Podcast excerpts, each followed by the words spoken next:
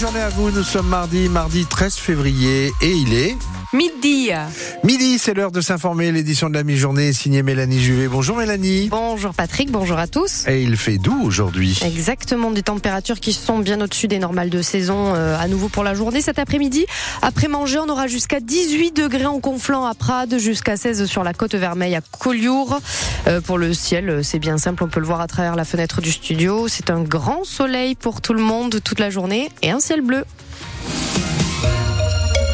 Et on démarre, Mélanie, avec cet homme retrouvé, a priori, mort noyé à Toreil. Exactement. C'était ce matin euh, du côté de Toreil-Plage, un promeneur qui a appelé les gendarmes aux alentours de 8 heures parce qu'il a vu euh, un corps dans l'eau à Toreil-Plage, donc à environ 1m50 du bord. Alors les forces de l'ordre et les secours sont intervenus, mais la victime, un homme euh, âgé de 70 ans environ, a été déclaré décédé sur place, a priori noyé, mais ça reste à confirmer. On ne connaît pas pour l'instant euh, l'identité de, de, la victime, notamment si c'était un habitant des Pyrénées-Orientales. La gendarmerie ouvre une enquête, bien évidemment, pour euh, en savoir euh, plus sur cette information. À la une de cette édition également, Mélanie, le col d'Ar engorgé par les agriculteurs catalans. Oui, c'est une soixantaine de personnes présentes actuellement au col d'Ar, les agriculteurs de Catalogne du Sud, mais aussi ceux de chez nous, du Val-Espire, qui bloquent donc le col d'Ar au niveau de la, la frontière pour notamment leurs revendications européennes qu'ils ont euh, annoncées ce matin sur la sécheresse, la concurrence déloyale étrangère. Ça filtre très doucement là sur place pour les voitures et les camions qui ne passent pas du tout, nous disait un agriculteur du, du Val-Espire il y a quelques minutes. Euh, ça bouchonne bien donc pour euh, ces nouvelles manifestations des agriculteurs catalans. La 9 également est coupée euh, a priori ce midi toujours euh, entre l'écluse et le Pertus. Ça bouchonne aussi toujours du côté du, du Boulou hein, à l'entrée de l'autoroute parce que là aussi les camions notamment été filtrés par les forces de l'ordre ce matin. On vous déconseille donc évidemment de prendre la voiture et de vous rendre en Catalogne du Sud aujourd'hui où il y a à nouveau des manifestations des agriculteurs. Les agriculteurs catalans qui ont les mêmes revendications que ceux de chez nous. D'ailleurs, Gabriel Attal, le Premier ministre, reçoit la FNSEA et les jeunes agriculteurs cet après-midi. Emmanuel Macron reçoit lui demain la Confédération paysanne et la coordination rurale. Et des revendications donc communes, notamment sur la sécheresse. Et justement, à ce sujet de la sécheresse, le ministre de la Transition écologique, Christophe Béchu, va venir dans les semaines euh, à suivre dans les Pyrénées-Orientales, avec des annonces probablement, et de nouvelles restrictions à venir. Le ministre euh, l'a annoncé ce matin, c'était l'invité de nos confrères de France Info. On va participer au financement, par exemple, d'études pour un projet de réutilisation d'eau usée. Il faut à la fois qu'on joue sur la sobriété, avec un guide préfectoral qui va continuer à préciser ce que sont les restrictions euh, en termes d'usage, et en parallèle, qu'on regarde comment on peut être capable d'aller trouver d'autres sources euh, d'eau ou d'économie. C'est inquiétant ce que vous dites, euh, ce que vous nous dites parce qu'on est en hiver et que la sécheresse s'installe aussi en été. On le sait, on l'a vu l'année dernière. Du coup, il va y avoir de nouvelles restrictions euh, d'eau dans le sud de la France. On les dimensionne évidemment en fonction de la réalité de la situation. Mmh. La particularité de l'eau, et on le voit particulièrement aujourd'hui, à la différence de l'énergie, c'est que chacun est dans une situation qui dépend du local, des cours d'eau, de la pluie, du territoire. Et là, les nappes je ne parle pas de règles nationales. Je parle bien de ce qui se passe dans les Pyrénées-Orientales, où il n'a pas plu depuis tellement longtemps qu'on a des déficits d'humidité, qu'on a des niveaux de nappes qui sont extrêmement bas, qui sont extrêmement préoccupants.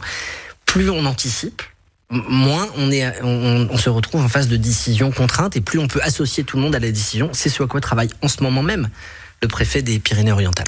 90% de déficit sur l'humidité des sols, euh, situation vraiment catastrophique, disait aussi Christophe Béchu ce matin chez France Info. On ne sait pas pour l'instant la date de sa venue dans les Pyrénées-Orientales. La sécheresse qui touche nos vignerons aussi, mais ce n'est pas la seule difficulté. Les exportations de vins et spiritueux français ont légèrement reculé l'année dernière, moins 6% d'après la fédération du secteur, euh, qui tempère hein, tout de même. Ce n'est pas catastrophique parce qu'après le Covid en 2021 et 2022, on avait connu un rebond mécanique des exportations. Et cette année, c'est aussi l'inflation au niveau mondial qui a freiné les acheteurs. Les vignerons et autres euh, acteurs du monde viticole qui sont euh, en ce moment au Wine Paris, le rendez-vous de la filière avec une cinquantaine, euh, une cinquantaine des représentants, de représentants des Pyrénées-Orientales qui s'y sont rendus à Paris. Et puis Mélanie, à Perpignan, c'est le salaire de l'ancien directeur de cabinet de Louis Alliot qui pose question. Le Parti communiste des Pyrénées-Orientales écrit au procureur à propos de, je cite, possible détournement de fonds publics. Frédéric Bord avait été nommé directeur de cabinet du maire de Perpignan en septembre 2022. On a appris la semaine dernière en conseil municipal qu'il venait d'être licencié par la mairie. Frédéric Bord sera resté à Perpignan un peu plus d'un an et il laisse derrière lui plusieurs zones d'ombre, Simon Colbock. Oui, parce que Frédéric Bord a disparu des radars de la mairie dès juillet dernier. Depuis, il s'est affiché dans l'Hérault, où il se prépare donc pour les élections municipales de Lunel. Mais ces derniers mois, était-il en arrêt maladie En congé Était-il encore seulement payé par la ville? Eh bien, c'est ce que veut savoir Michel Coronas, le porte-parole du Parti communiste dans le département. On se pose, nous, légitimement la question. C'est normal que ce soit mis à la charge du contribuable perpignanais, quelqu'un qui n'a plus d'activité apparemment en relation avec euh, la ville de Perpignan. Il faut euh, en avoir le cœur net. Est-ce que c'est une situation légitime ou pas? Et sur ces questions, à la mairie, c'est silence radio.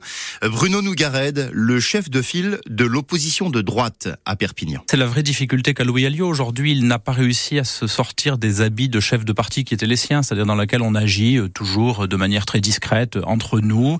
Aujourd'hui, il est maire d'une collectivité et il n'arrive pas à rentrer dans ce cadre de transparence qui est aujourd'hui exigé des élus vis-à-vis de leur gestion. Bruno Nougared explique aussi, document à l'appui, que les dix plus gros revenus de la mairie ont augmenté de près de 20% depuis l'élection de Louis Alliot.